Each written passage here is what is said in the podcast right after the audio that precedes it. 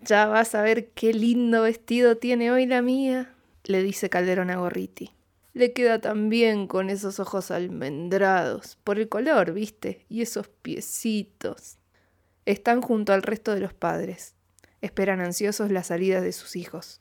Calderón habla, pero Gorriti solo mira las puertas todavía cerradas.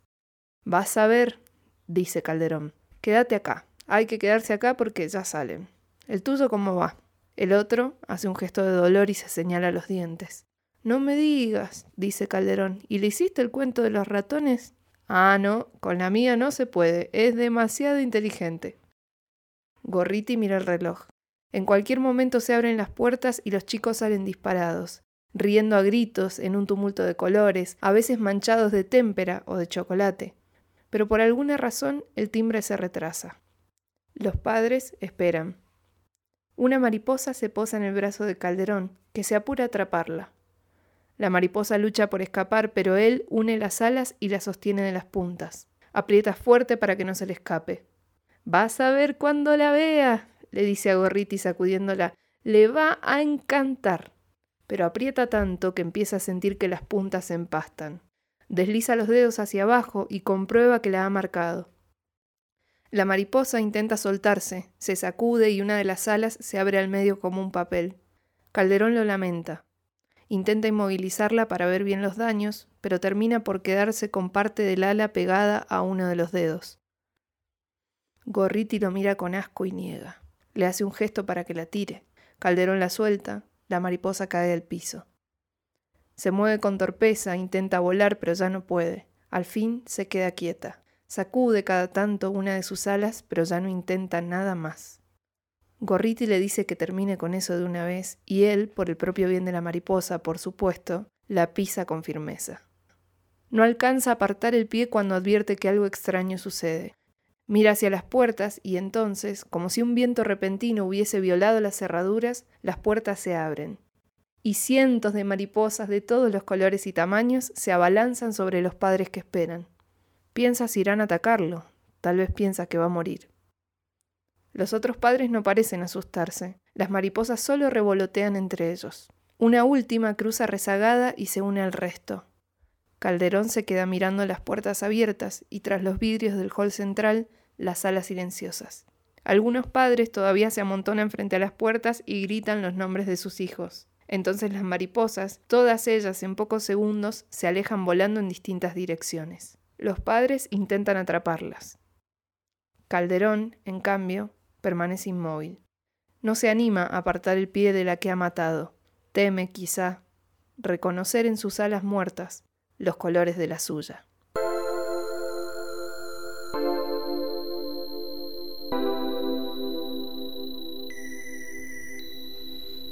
El cuento que acabo de leer es Mariposas de Samantha Schweblin, una escritora argentina nacida en Buenos Aires en el año 1978 y que actualmente se ha consagrado como una de las mejores autoras de nuestro país.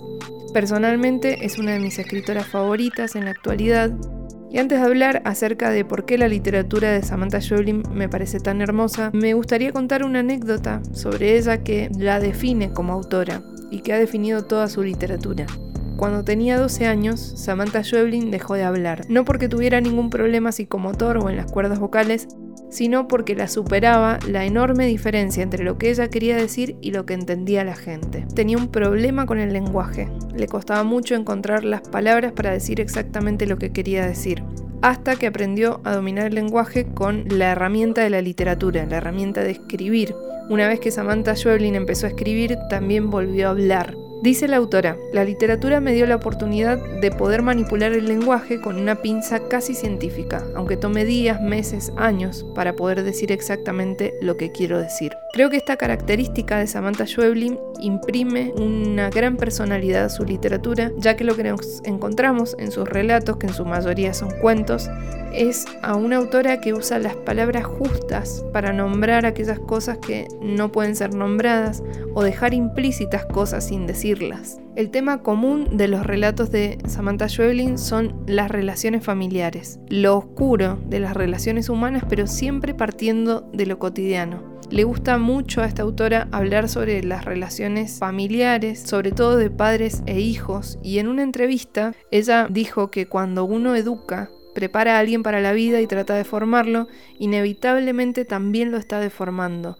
Le está transmitiendo todos sus prejuicios, mandatos, y sin embargo se hace con mucho amor. Eso para mí es una tragedia, y eso es justamente lo que encontramos en su literatura. Violencia emocional, pérdida, quiebres, cosas que ocurren en todas las familias pero que en lo general se tapan con un velo o no se nombran. Y ella dice que le gusta mucho la institución de la familia porque cree que es el lugar inicial del drama humano y también ha sostenido que le fascina lo extraordinario, lo anormal, lo insólito y que curiosamente no necesita salir del núcleo familiar para encontrar eso, está todo ahí. El escenario final de la literatura de Samantha Schweblin siempre deja en claro la angustia de sentirse aislado en un mundo implacable. En los cuentos de Samantha Schweblin siempre nos encontramos con situaciones que pueden ser consideradas normales o cotidianas en las que se respira una atmósfera de tensión, de oscuridad, de lo no dicho, y a lo largo del relato se va desatando aquello que se está escondiendo para dejar en evidencia la soledad que todos tenemos en cualquier ámbito, así sea en el ámbito más personal y privado como es la familia. Uno de los errores más comunes con la literatura de Samantha Schweblin es que se la ha catalogado muchas veces como literatura fantástica, y la autora está completamente en contra de eso, porque ella dice que no escribe relato sino que lo que hace es correr el velo entre lo normal y lo anormal.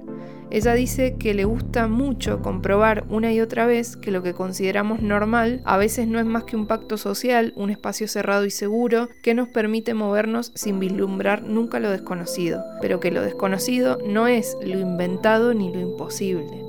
Un ejemplo de esto que puede ser considerado un género fantástico es el cuento que acabamos de leer, Mariposas, y también otro cuento de la autora Pájaros en la Boca. Es un cuento en el que hay una adolescente que come pájaros, pájaros vivos que saca de la jaula y se los come, y sus padres no saben cómo lidiar con esa situación, al punto en que prácticamente está su papá a punto de dejarla morir por no darle de comer pájaros porque no sabe cómo procesar esa información que parece sacada de la fantasía en la literatura de Schweblin nos vamos a encontrar con cosas que sentimos y que tal vez nunca pudimos poner en palabras. Y eso para mí ha sido muy valioso. Sabe poner en analogías muy contundentes cosas que para cualquier persona sería muy difícil de decir. Los libros de Samantha Schweblin son tres novelas, Distancia de Rescate, La Respiración Cavernaria y Kentucky's, y tres libros de cuentos, El núcleo del disturbio, Pájaros en la boca y Siete casas vacías. Esta autora además es una autora sumamente comprometida en lo político con nuestro país, más allá de que hace mucho tiempo no vive más en Argentina, sino en Berlín. Es una autora que se ha comprometido con la lucha feminista y la lucha por el cambio climático.